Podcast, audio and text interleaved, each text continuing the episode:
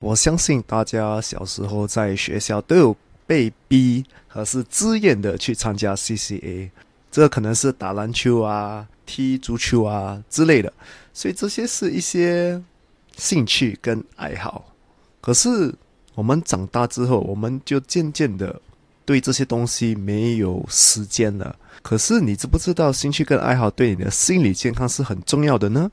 如果你想知道多一点的话，你就不能错过今天的少年危机。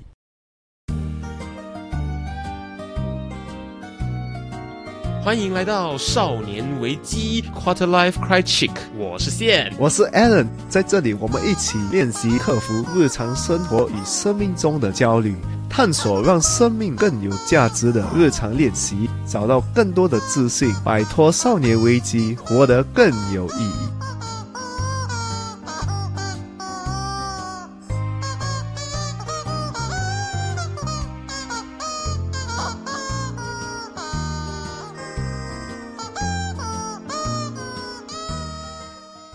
我曾经在上课的时候，也听到那堂课的老师，他就问在座的一个学员说：“这位学员，这位学员问你哦，你的兴趣是什么？”我的兴趣是赚钱。那你为什么想要赚钱呢？我要赚很多很多的钱，然后买房子。那为什么你会想要买房子呢？买房子之后呢，我就可以把它租出去，收更多的租金，赚更多的钱。那你为什么要赚更多的钱呢？因为可以买更多的房子，然后再赚更多的钱。那为什么你会想要赚这么多、这么多、这么多的钱呢？因为我可以一直靠这些租金来给我被动的收入，我就可以躺在家里睡觉。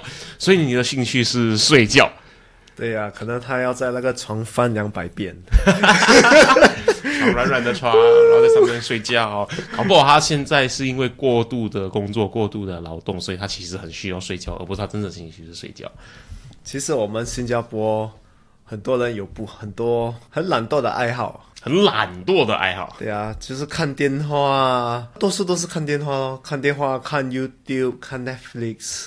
看电话可以看很多东西，我可以看 Instagram，我可以看抖音，我可以看 TikTok，我可以看 YouTube，我可以看我自己的照片，我甚至可以开自拍相机欣赏我自己。是 这么做人是要有点变态啊！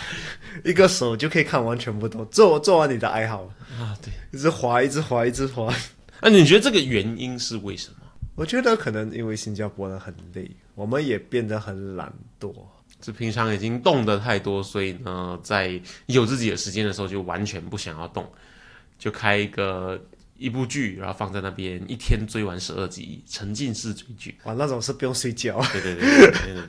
那那很明显，他的兴趣就不是睡觉。那种这种我觉得真的是很夸张，就是看韩剧看一整天，也不是很健康啊。嗯啊，尤其是现在电话就是要弄你一直看着它，就很方便啊。对，方便你就一直看，就变得你很不健康，就变得不高兴。嗯，因为你的身体健康会直接影响到你的心情跟情绪。真的，就像如果今天你运动的话，你今天会睡得比较好，因为他们讲电话有这个蓝色的 blue light 蓝光，蓝光啊，所以蓝光就会弄到你比较睡得没有这样。嗯，舒服。广告，我那抗蓝光眼镜的广告，他就说这个是你的手机，这个是你手机的蓝光，这个是你看起来的样子，这个是你的大脑在蓝光照射之下的样子。然后他看到那个镜头就往前 take，拍拍拍拍，他大脑里面正在开 party，噔噔噔噔噔噔噔噔这样子。所以它就是蓝光对身体的影响，他就是很直接的用这几秒钟的广告来告诉你说，所以他就是说，我们不要让这个 party 发生，他就戴上那个蓝光眼镜，阻断蓝光什么什么什么什么，我觉得是一个很直截了当的，在三十秒之内把他的信息传递好的一个广告。嗯，那那跟今天的重点来说，就是呢，这个看手睡前看手机的习惯，很可能对我们的身体跟心理健康是不太好的。那像刚刚 Allen 提到了，呃，如果你有运动的话。你晚上会睡得比较好，因为你身体有得到足够的能量的释放，跟养小孩好、养宠物一样，带他们去放电，嗯，这样你会睡得比较好。那运动其实就是一个很多人有的几乎免费而且很健康的一个兴趣跟爱好。所以今天我们讲的主题就是兴趣跟爱好对心理健康非常有益的三个原因。怎么听起来就好像是心理健康它是一个吃了之后可以抗癌症、抗老化的一个 一个产品？可是其实它确实是。是是是，很多研究有讲，它就是能帮你减压压力这些。因为我们尤其是在新加坡，我们新加坡已经是是一个很累的一个国家，人家评论我们为世界第一最累的国家。对对对对对，那天看到这个呃计算的这个结果之后呢，全世界都疯掉了。对对，然后他们也是讲新加坡是最高兴的一个国家，每个人就批评就讲，诶最，高兴的一个国家，真的，怎么可能？对对对，就作为一个不是新加坡的人，我也不这么认为。对吧？因为他们就是以因为我们怎样去抗这个 COVID 1 9你跟我说最高薪的一个国家，我还会比较相信一点。哦，我觉得新加坡不高兴了，可能曾经啦，所以我们就是因为这样累，所以我们本身就没有什么爱好，因为爱好可能要花时间、花哦都已经这么累了，你还叫我去打球，你神经病！对对，而且刚像我们刚才讲的，我们现在有电话，电话就是很简单的，对，给我们去花，就变成我们的爱好。只是我们可能不知道，就是哦，没东西做的时候啊，就很像抽烟，啊啊，对对很多人就是呃哦，我身上很闲，没有东西做，我去抽烟咯。因为你知道根本上来看的话呢，兴趣跟爱好以前是被我们拿来填补空余时间的时候做的一个东西，嗯，甚至到我们会特别安排一个时间来做这件事情。可是到现在手机跟一些身边的东西的那个方便性提高了之后，你会觉得说，与其我去准备，比如说我的爱好假设是打球好了，我要去租球场，我要准备球拍，我要换衣服，与其我要去准备这么多东西，我不如就拿起手机玩一玩、划一划，这样我的时间就可以得到完整的去消耗了。可是它是否是一个好的方法呢？我完全不觉得。因为像我们刚才讲的这个蓝光啊，而且你划手机，你也不觉得高兴。我举个例子好了，就是你应该会记得你上个月跟你的好朋友可能去打了一场球，或者你跟你的好朋友呢去玩了一场桌游，印象很深刻。你还记得那天发生什么好笑的事情，或者大家做出什么糗的事情？一个月甚至两个月前你都会记得。可是我现在叫你在听我们节目的各位朋友想一下，你昨天早上拿起手机划了之之后呢，看到了什么样的信息？或者你看了一个什么样子的影片，你肯定想不起来因为你不是在看，你是在滑。啊！对对对，你就是在消耗时间。对，很多人就是用这个来消耗时间。我觉得另外一个理由，人家没有爱好也是爱好很贵。对，爱好是兴趣跟爱好是需要花钱的，这是一个事实。大家笔记起来，这个东西是几乎绝对，一定有找得到一些是不需要花钱的，可是大部分都会是需要有一点点金钱消耗。好像上一，好像上一集我们就讲到说，即使你要去野餐，你还要准备食物，那个食物要钱买。你自己煮好不好？那个食材要钱买。然后呢，你去野餐，你的野餐垫好，你用旧报纸都好，这个旧报纸是不是要钱买啊？除非去点人家的了，好不好？那也是人家要用钱去买嘛。然后呢，你去到那个野餐的环境，你走路去又好像不太可能，除非你刚好就住在很漂亮的地方旁边。嗯，所以你还是要搭公车去，所以它的这个基本的花费都是避无可避的。而且尤其是讲到爱好的话，有些爱好就真的是比较贵。那就像如果你打，收我的爱好是收集劳力士手表，哇，好贵，哇超级贵，真的有嘞。很多、哦。对对对，我看过有人他怎样奖励自己，就是他每次做好一个东西，要买一个手表给自己。嗯，没有错啊，我觉得至少有一个东西是让他 look forward to 的对，就是一个方法给他奖励他。奖励机制嘛，对心理健康是很有用的。对，就变成一个爱好了，因为就有很多手表。他全部摆在一起看，还其实还蛮爽的啊、可是你想到那些其实就是一间房子的时候，你就觉得没那么爽。可是有钱人不是这样子想的，因为贫穷会限制你的想象。他房子可能已经够多，所以他有多余的钱来买手表。可能他讲奖励就是就是用爱好来奖励自己，哦，爱好就是收集手表嗯嗯嗯，啊，就是可以给他更多手表咯。对啊，它即使很贵，可是我还是觉得它会比没有兴趣爱好来的重要很多。Think good why is it important? Any more to add? No more。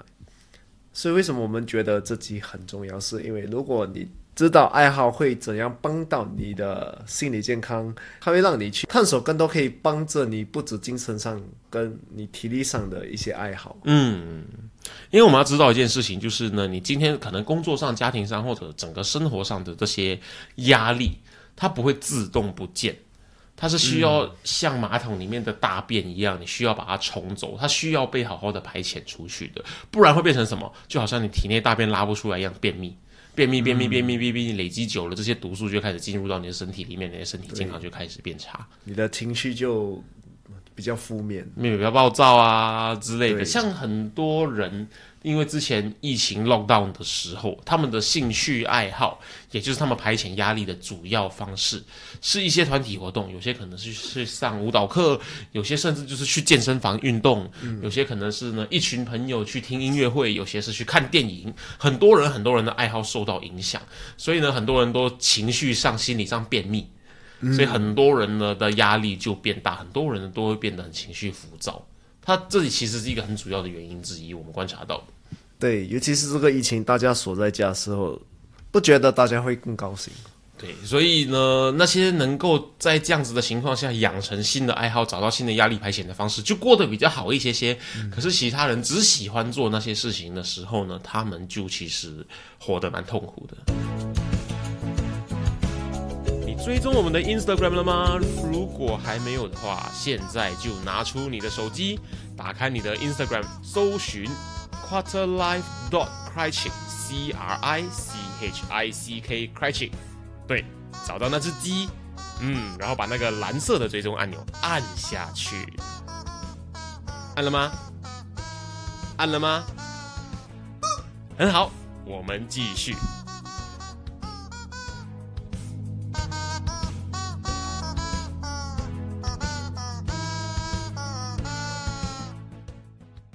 我们如何预防我们便秘呢？首先就是知我们要知道，拥有兴趣跟爱好这件事情，它可以如何有效的帮助到我们的心理健康。首先，我们整理出来的第一个重点，为什么它可以帮助到我们呢？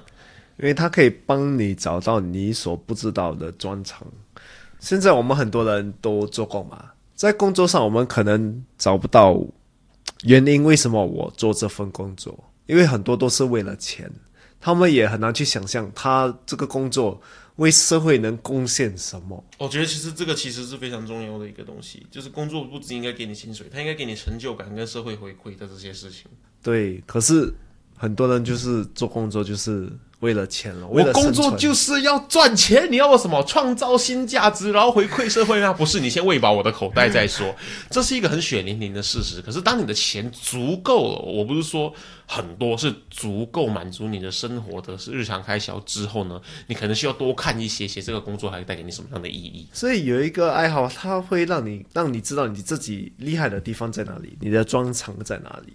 因为很多时候，你刚开始一个爱好的时候，你会觉得哎呀我差，嗯可是你有耐心的慢慢去做，慢慢去练习的话，你就觉得哎，其实我可以创造很多东西。对对对对，就我们回想一下，我们会做现在这份工作，是不是因为你当初或多或少是对它有兴趣的呢？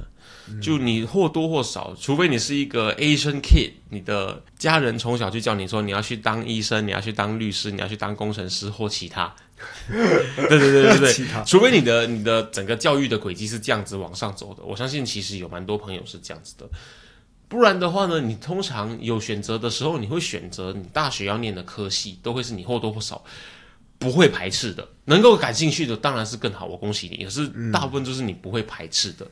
而在这样子的情况下呢，你在一个不你念了一个不会排斥的，甚至是喜欢的科系，你出来做的相关的工作，肯定也是会喜欢的。那在这样的情况下呢，你的工作里面，你所需要的能力，你所需要的这些技术，肯定都会是因为你对他感兴趣而去培养出来的，你才会在这份工作里面。再来就是我自己个人其实很重视一个人他有没有热衷的事物，就比如说，我不知道我之前有没有提过这个案例，就是呢，一个朋友他的新的交往对象，我们在意的去问他说，这个人有没有喜欢的东西，像男生会喜欢车、喜欢手表，女生会喜欢彩妆品、喜欢时尚品牌等等的东西，或者这个人就是喜欢打羽毛球、喜欢运动、喜欢看球赛、喜欢看电影都好，他必须要有一个他讲到这个东西的时候，他会呢能够眼睛是发亮的，然后讲起来会越讲越起劲的这个东西。如果这个人他完全没有这样子一个东西，他的兴趣就是睡觉或者兴趣就是赚钱的话呢，我会觉得这个人会有一点点让我不知道该怎么靠近他，他会有一点点捉摸不定，你难以掌握到他是一个喜欢做些什么事情的人，而你跟这个人如果处于交往关系的话呢，会有一点点令人觉得不安。其实会嘞，嗯，就很像除了工作，他就很像人生没有什么目标。对他没什么目标，他没什么感兴趣的东西。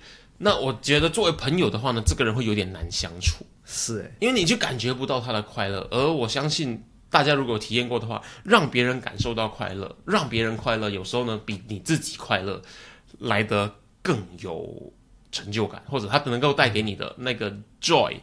那个喜悦是比起自己做一个让自己很爽的事情来的更有、更持久的。一个没有爱好的人，我真的会觉得，就是你不懂他的兴趣在哪里。对你有点难跟他相处，而且也感受不到他的情绪的起伏。因为如果一个人他有一个爱好的话，就像如果他讲他喜欢做这个东西，知道、哦，他的强项可能是在这个东西。对对对对，像是比如说你喜欢玩桌游的话，可能你你是喜欢思考的人，你是喜欢呃。设计跟编规划策略的人，或者是你是喜欢呃画画的人，你就是喜欢创造，喜欢把你心里想的东西表达出来的人。对，啊，你是喜欢打球的人，可能就是喜欢那个有一点点竞争、有一点点比赛的感觉，或者你是喜欢那个在运动的时候心跳加速的感觉。那如果你是喜欢车，你是喜欢手表的话，可能你喜欢的就是它背后的那个工艺，它这个。呃，德国公司它为什么可以做出这么精致、这么这么精密的这些工程相关的零件啊什么的？那你如果是喜欢时尚品牌，你喜欢包包的话，你可能喜欢的是那些设计师设计这个东西背后的理念，他们想要诉说的故事。你喜欢的是研究这些包包跟这些衣服的材质、这些剪裁的这些东西。所有你喜欢的事物里面，你一定会找得到你对它的这个产业里面的什么东西是感兴趣的。那如果你喜欢的是睡觉的话呢，你纯粹可能真的就是太累而已。对，我觉得很多时候人家就是太累。Allen 他有一个比较稀有的，就因为我也喜欢，所以他比较稀有的这个呃兴趣就是呢，他喜欢玩桌游。然后他很多的现在很多的桌游里面呢，他都有附送了这个很精巧的这个人偶，这个公仔，可能是怪兽，可能是角色，然后大概就是你的拇指的 size 而已。对，然后 Allen 现在最近呢，因为玩桌游看到这些 mini 犬很漂亮、很精致，可它就是灰灰的一整块。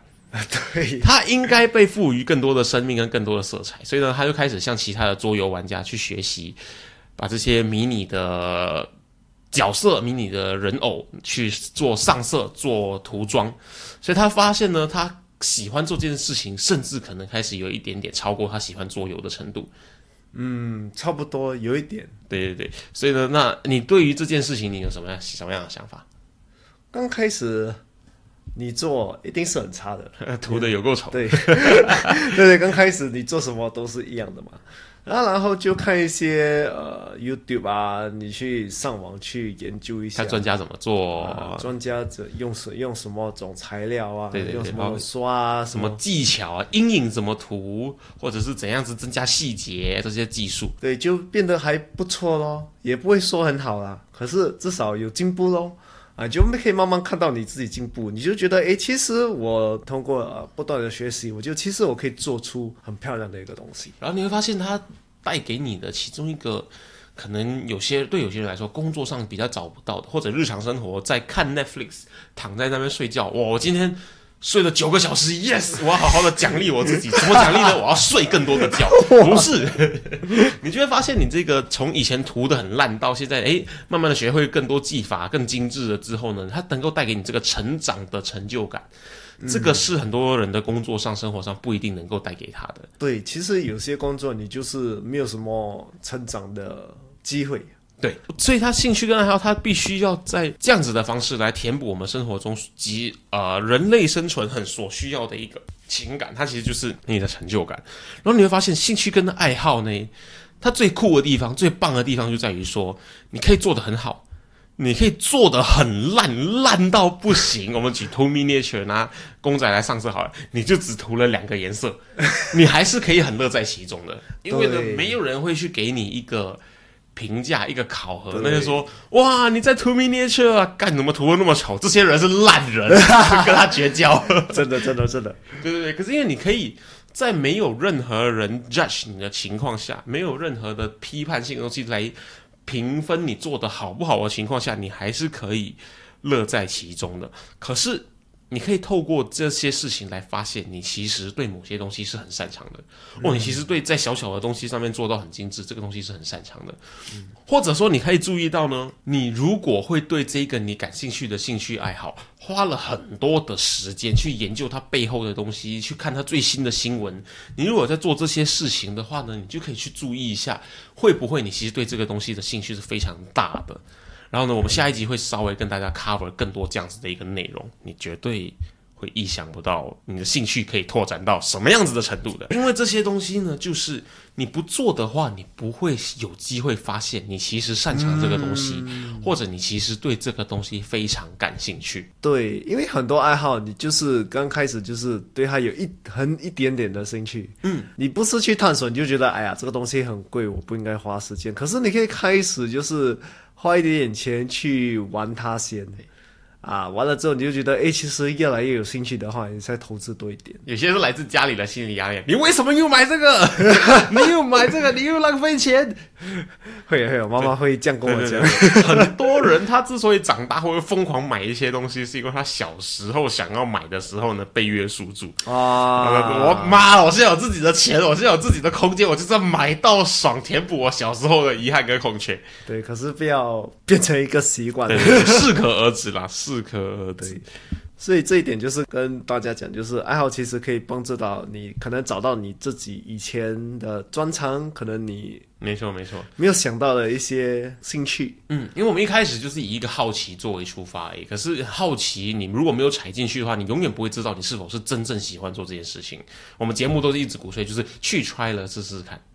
再说好，那希望大家能够呢，对感兴趣的东西有一点好奇，就去揣揣看，揣了之后你才知道，而不是听所有人讲。你听一百个人讲，看了一千遍的 review，你都没有你自己去体验来的这么真实。好了，那我马上整理到第二个，为什么兴趣跟爱好会对你的身心灵健康有这么好的帮助，好像可以抗癌症一样的。原因呢？第二个重点是什么呢？它能带给你沉浸式的参与感。哇，沉浸式这个单字最近很很很火火热热啊！为什么？它就是呃，最近很流行什么沉浸式学习，就是你学习就是拿起一本书这边看着你嘛，不是沉浸式学习是把你泡到那个环境里面。假设你要学英文好了，学英文拿起课本，A for apple，B for boy，C for cat。这个是学习，沉浸式学习是把你丢在一个只能讲英文的环境，看电影只能看英文，不可以有 subtitle。然后呢，你身边的所有的书都是英文为主的，你工作上疯狂的需要用到英文来沟通，这个叫沉浸式学习。哇哦！你刚开始讲泡的时候，我先拿那本书泡在，那本书泡在里面，那个叫沉浸式泡书。那书泡在水里面，那个叫沉浸式破坏一本书。因为现在很多爱好你都可以参与，就是人与人之间的沟通。就像如果你是可能打篮球、打羽毛球，都是比较有多一点互动，所以人与人之间的互动就可以帮忙你。不止精神上能帮到你，它也是帮到你的体力上。嗯，我们举个例子，大家应该都想象得到，就是你如果是有运动的习惯的话，你会不会发现你在运动的时候呢，你不会去想你日常所有的烦恼，你会很认真、很专注的在看那颗球现在跑到谁手上了。那如果你是喜欢啊玩电脑游戏的，玩这个诶竞技的游戏的。我们就讲呃，现在比较多人玩的，或者是我那个时代比较多人玩的，现在老了没有在打游戏了，怎么办？呃，League of Legends 或者 Dota 这样子，这种游戏你是要全神贯注的专注在里面的。你在做这件事情的时候呢，你是不会想到你日常东西时候的烦恼的，你不会想到说你的垃圾还没有丢，你不会想到说你老板呢今天早上臭骂你一顿，你就是完全专注的在那个游戏上面，这个沉浸式的体验感。可能是我们日常生活非常繁忙，或者是压力很大的时候呢，非常需要的。再加上这种游戏，你讲的会有很多就是团队，很多沟通。嗯，对对对对对。你只是用这个，只是要做什么，这些都能帮到你，就是跟人家互动。没错没错，就像我们刚才讲的，很多就是这些爱好，我们就是看电话，但是看电话你就是跟电话互动哦。对对对对对，很互动，或者是啊很互动的手指疯狂的在动。对。所以为什么我们一直讲跟别人互动？很重要，因为它能帮到你的精神上的健康，就是你能跟人家有关系的连接。嗯，你会发现两个相同兴趣爱好的人，他们聊起天来会非常的起劲，聊得很兴奋。为什么？因为呢，他们找到一个可以互相分享他自己喜欢的东西的人。嗯，他们两个人都沉浸在他们喜欢这个兴趣爱好的事的这个体验上面。对，这个真的很重要，因为我们现在已经每天都跟很少人讲话了。对，所以你有一个爱好可以让你跟跟你一样爱好的人，就是可以沟通的话，你一定会精神上一定会比较好。没错，没错。然后还有研究就显示呢，有兴趣爱好的人，他们更能够面对工作上的压力跟挫折，因为他们呢更能够更懂得的在生活中，在他们的爱好与兴趣里面寻找到生活的乐趣。不然的话呢，相反的那些没有兴趣、没有爱好的人，他们比较不会发现生活的乐趣，因为他们就是哦，人生好苦哦，去上班就是被骂，然后呢就是做错事情就是被骂，然后做好工作之后呢，老板又不会给我多一点钱，回到家呢就是躺在那边啊睡觉算了啦，然后他就没有乐趣这个东西。你看刚刚讲的那一整段的，包括我讲话的情绪都没有乐趣，因为他没有一个东西能够让你提得起劲，让你兴奋的感觉。再加上爱好，它也能帮你，就是在爱好你遇到挫折的时候，遇到挑战的时候，你懂得怎样去面对它，就像跟你工作一样嘛。如果你在呃爱好你面对的挑战，跟你工作都是一样，你只要面对都是一样的方法。没错，没错，他就是在训练你的精神强度、解决问题的难度。我们就举 Alan 刚刚的爱好，这是 Paint Miniature 公仔玩偶涂装好了嘛，对不对？你会发现哦，那个眼睛有够小一粒的，小到比芝麻还要小。你要用怎么样子的方式来把它涂好呢？我拿最小最小的笔刷涂下去，妈的，整个脸都变绿色的。对，这这就是一个，你就是一个挑战。这个挑战你要怎么解决？你开始去尝试不同的工具。那如果最小的笔刷还是不行，我是不是可以用牙签沾颜料用点的？诶，我发现这个工具是好用的，我解决了这个问题，我不会整张脸绿色的，我现在只有眼睛是绿色的，我成功的突破了这个挑战。那你你试着去突破这个挑战，你试着去解决的问这个问题的这个过程，这个练习呢，它是可以被直接 carry forward，直接带到你的工作上。你一样遇到有挑战的时候呢，你的这个解决问题的能力，你这个解决问题的心智能力，是可以在你这样子的爱好跟兴趣上被锻炼的。或者玩电脑游戏，这个 boss 你打了三千遍你都打不死，你今天终于打死他了，因为你找到了不一样的方式，你换了不一样的装备，你找到了不一样的搭配的队友，可以去打败这个 boss。你跟工作上一样的，你可以换不一样的组合、不一样的阵型，这些能力是可以被直接转移到我们工作上，提升我们工作的能力的。再来，最后就是呢，兴趣跟爱好，它再帮我们训练的另外一个东西，就是它训练我们的专注力。你可能想不到，就是哦，你工作的时候都不专心，玩这个时候就这么认真，那是因为我对那个东西感兴趣。可是它可以训练我呢，很专心的把两三个小时都放在做这件事情上面。那这个训练出来的专注力呢，它可也可以让我们直接 carry forward 到工作上面去。这个是真的。如果你很喜欢一个东西，你就是会不懂时间已经过了多对久。对对对对，研究就显示，如果你有一个东西能够让你呢把专注力完全放在上面，不去在乎时间流逝的话呢，它有直接的对你的大脑里面有排遣压力的效果。这个完全专注的二十分钟、两个小时、三个小时的时间，它是对健康直接有正面的影响的。那既然我们说到它对健康有直接的影响的，它就几乎连接到了我们要跟大家整理出来的第三个，你必须要拥有兴趣跟爱好的主要原因啦。对，最重要的原因就是它可以放松心情，因为研究显示，爱好它能帮你减压你的焦虑，可是它能避免忧郁症嗯，啊。可是，在我们的社会，我们就是觉得爱好有时是一个浪费时间的一个东西，而且不赚钱哦。尤其是我们父母会跟你讲，说买这样多，又不会赚钱，他会帮你赚钱吗？哎，真的嘞！我我每次 和涂这些人偶的时候，我妈妈会讲，哎，你涂这样多什么？你要买啊？为什么我今天做这个东西就是要拿去赚钱？对，为什么我要卖？我不可能图爽咩？对他们来说，只要不是有产能的事情呢，就是在浪费时间、浪费生命。对，因为他们那个时代呢，可能他们是辛苦过来的，他们不被允许能够贪玩、贪玩是有罪的，像我们之前讲的，哦对对很多东西都是有罪的，乱花钱也是有罪的。而有爱好就是乱花时间又乱花钱，哇，这个是罪加一等，有够可怕。直接斩了 抓去关，抓去关。啊，抓去关了。因为父母可能像先讲的，我们父母给我们这些呃负面的话，然后我们就没有继续的去做这些兴趣了。而且很多时候，我们的工作会导致我们进入很多压力、很多忧郁症的原因。嗯。就是我们需要去知道说，不是所有东西都是需要有意义才去做的，不是，可能不是一个意义，就是一定要得到一些东西。一定要有一些啊，就是得到钱 啊，赚要收获。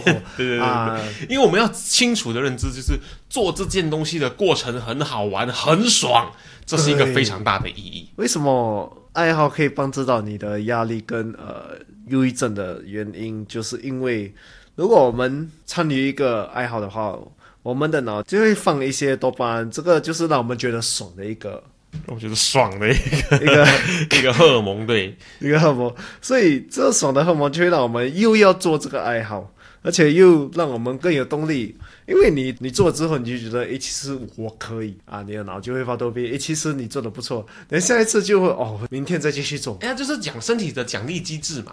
是我今天做的很好，头脑就释放多巴胺，然后多巴胺就告诉我自己，哦，你做的好，很爽，然后我下次又想要再再尝试一下，它会上瘾诶。对，你就是会对做得好这件事情上瘾诶。它比起躺在那边划手机上瘾了，我觉得来的好太多了。对，都是一样的。他你看手机还是放这些多巴胺只是你看电话的多巴胺是太过多了。，OK 啊 OK，然后，所以为什么很多人看电话很难睡觉？因为你的脑还在跳舞。很多兴奋的资讯，对不对？对你头脑就在开 party，像我们开始的时候讲的，对，他们就是讲多巴胺 fatigue，嗯，多巴胺 fatigue，对对对对，对，就是太多了。多巴胺疲劳，对，可是如果你做一个爱好的话，你放的多半就是一点一点啊，而且也就是没有蓝灯，没有这些东西，你就是很专注的做着你喜欢做的一个爱好，就比较健康了。嗯。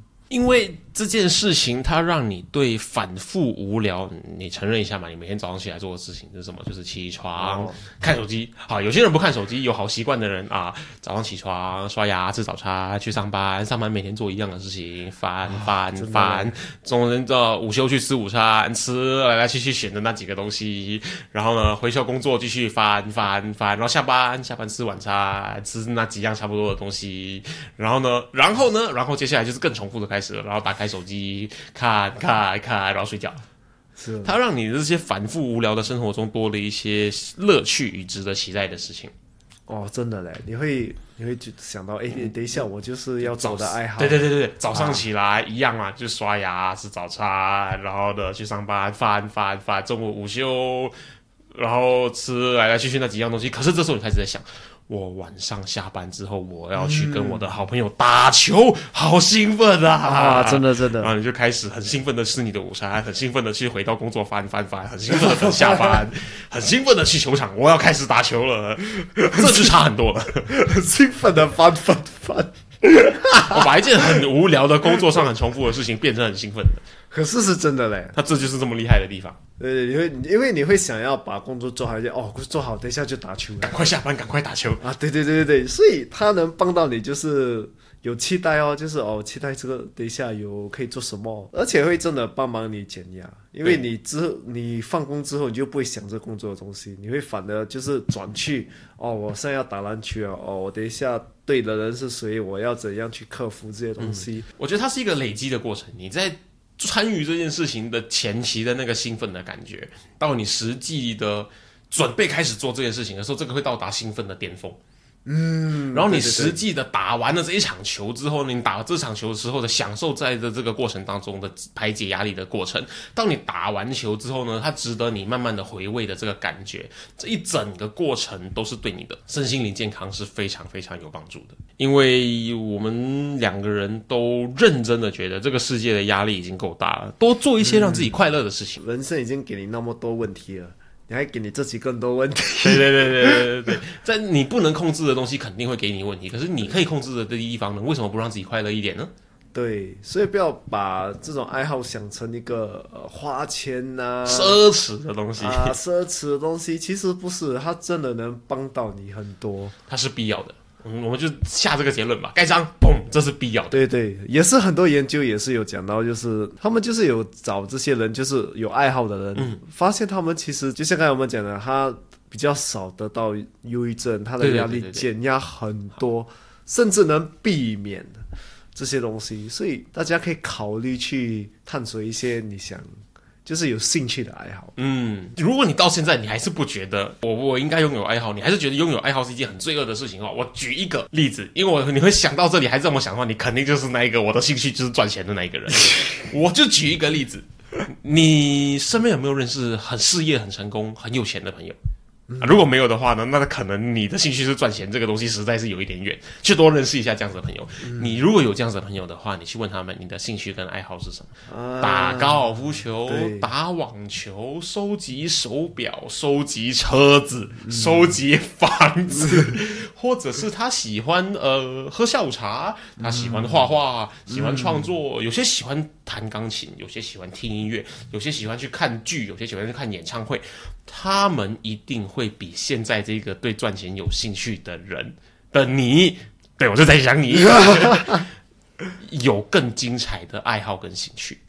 为什么？因为他们懂得享受这些东西，所以他们才赚得到钱。而至于你，我今天就是要直接攻击这些人。至于你，你的兴趣爱好为什么是赚钱？因为你还没有赚到。嗯，那为什么他们的兴趣爱好是那些？因为他们已经不用再去想赚钱的事情了。对那，如果你的兴趣爱好是赚钱的话呢，你是不是应该朝他们迈进？可以那我举出了这个例子，你还是觉得赚钱是你的兴趣爱好的话，赚到了分我一点。好的，我们今天跟大家分享的就是兴趣跟爱好为什么对心理健康是非常有益的。我们帮他整理出了这三个原因，希望呢能够让你呢更理解到你的兴趣跟爱好对你重要的原因在哪里。首先，第一个就是呢，兴趣跟爱好它可以帮你找到你所不知道的强项跟专长。再来呢，你会很清楚的知道，兴趣跟爱好它能够带给你沉浸式的参与感，而这个参与感呢，能够让你有效的去排遣你的日常生活给你的压力。再来，第三个最重要的就是呢，它可以让你放松心情，它就是爽。爽是一个很重要的、很 underappreciated、很不被大家认可的一个原因。可是呢，有什么东西是比让自己快乐来的更重要的呢？希望听完今天的内容之后呢，你会呢。对于拥有跟兴趣爱好这件事情，而，更重视，赶快去找一个，去体验一下，去探索一下，你究竟喜欢、享受做什么事情吧。那如果你的兴趣爱好还是赚钱的话呢，赚到了记得分我们一点啦。那下一集我们就会告诉大家说，好，如果你的兴趣爱好是赚钱好了，你呢是不是可以呢，在培养其他兴趣跟爱好的同时呢，刚好有机会把你的兴趣爱好变成你的事业？因为像我们第一点，我们整理到了，就是你可以找到你所不知道的专长嘛。像你去探索之前呢，你都没有发现你其实对这件事情特别擅长，你特别懂得做这件事情。那如果你真的特别擅长做这件事情，别人都做不到，你做得到的话，那这是不是有机会变成你的事业呢？比起每天在办公室里面翻翻翻翻翻，你是不是搞不好可以把你的兴趣爱好变成你的事业，变成呢靠它来赚钱的一个生活方式呢？那如果你也很希望你的兴趣跟爱好可以变成你的事业的话呢，我们下一集帮大家整理出来了。如果你要把你的兴趣跟爱好变成你的事业的话，你可能可以注意哪几个重点。那不要再把赚钱当成你的兴趣了，因为那是没有赚到钱的人才会有的兴趣。好好找到你的兴趣爱好，然后下一集我们来谈一下怎么让你的兴趣跟爱好让你去变成事业来帮你赚钱吧。少年危机今天跟大家分享到这边，我是健，我是 Alan，我们下下集见。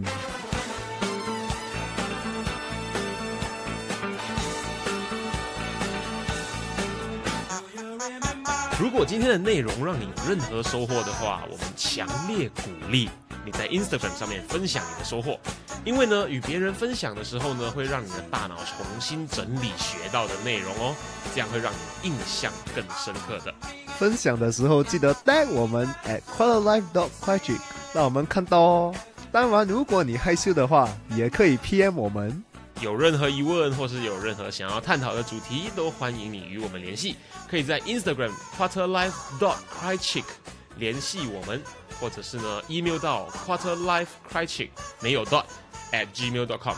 Quarter Life C R I C H I C K Crichick at gmail dot com。